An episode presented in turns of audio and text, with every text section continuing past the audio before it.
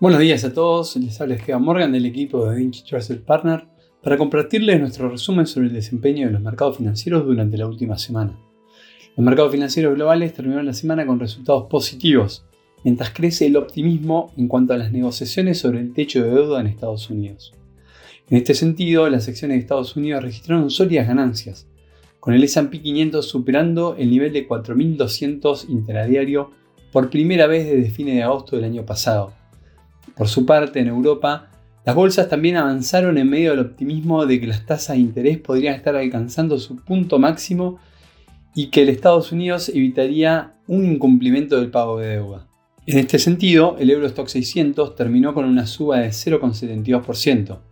Por el lado de Asia, los mercados bursátiles de Japón registraron su sexta ganancia semanal consecutiva, con el Nikkei subiendo 4,8% alcanzando máximos de casi 33 años durante la semana.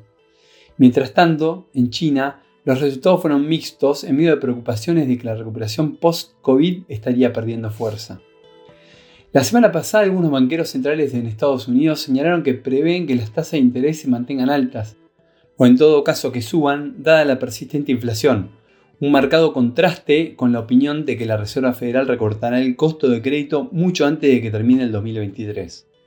Ahora que el Banco Central ha aumentado su tasa de interés de referencia un día a un rango de entre 5% y el 5,25%, el presidente de Fed de Atlanta, Rafael Bostic, dijo a la CNBC que la política adecuada es realmente esperar y ver cuánto se ralentiza la economía a partir de las medidas monetarias que ya hemos tomado.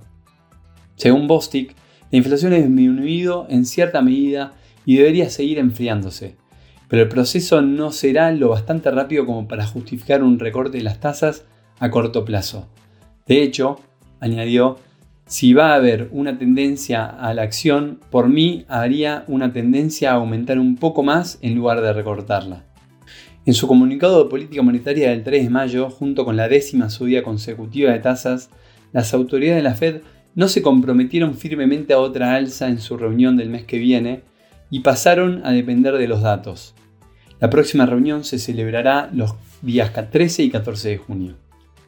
Por otro lado, en cuanto a datos económicos, el índice de producción industrial chino se posicionó con un crecimiento considerablemente menor al esperado, pero aún así continuó con el aumento progresivo que se venía viendo los últimos meses.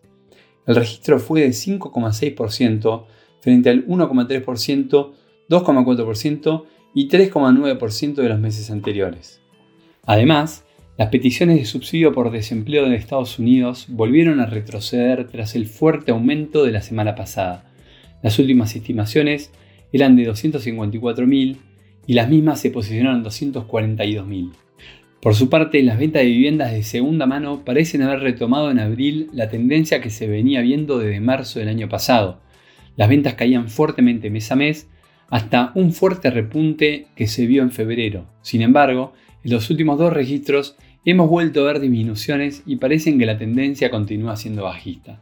En cuanto al índice manufacturero de la Fed de Filadelfia, si bien el registro continúa siendo negativo y por ende la situación del sector manufacturero no parecería ser favorable, el dato no fue tan negativo como era previsto y tuvo un repunte con respecto a los meses anteriores. Por lo tanto, en materia económica, los indicadores siguen sin ser lo suficientemente claros y la Reserva Federal continúa siguiéndolo de cerca en busca de una nueva decisión para la reunión de junio. En cuanto al techo de deuda de Estados Unidos, si bien persistió el sentimiento de que las negociaciones venían desarrollándose de buena manera, y eso se manifestó en las ganancias de los mercados a medida que pasaban los días, la incertidumbre se mantiene hasta que no haya una decisión tomada. Un grupo de demócratas del Senado de Estados Unidos pidió al presidente Joe Biden que se prepare para invocar la decimocuarta enmienda de la Constitución, a fin de evitar el incumplimiento de pago de la deuda si fracasaran las negociaciones con los republicanos, según una carta publicada el jueves. Estamos entrando en otra semana crucial para los mercados, donde el mercado seguirá muy de cerca las negociaciones en Estados Unidos por el techo de deuda y estarán también atentos a la publicación el miércoles de las minutas de la Fed que concluyó el pasado 3 de mayo. Asimismo, conoceremos los permisos de construcción, las ventas de viviendas nuevas de abril y el PCI subyacente del mismo mes. Por el lado de Europa se destaca el índice IFO de confianza empresarial alemana de mayo el dato IPC en Reino Unido y el PMI compuesto preliminar en Alemania y Reino Unido. Hasta aquí llegamos con nuestro resumen semanal de noticias. Cualquier consulta o comentario adicional no duden en contactarnos. Muchas gracias.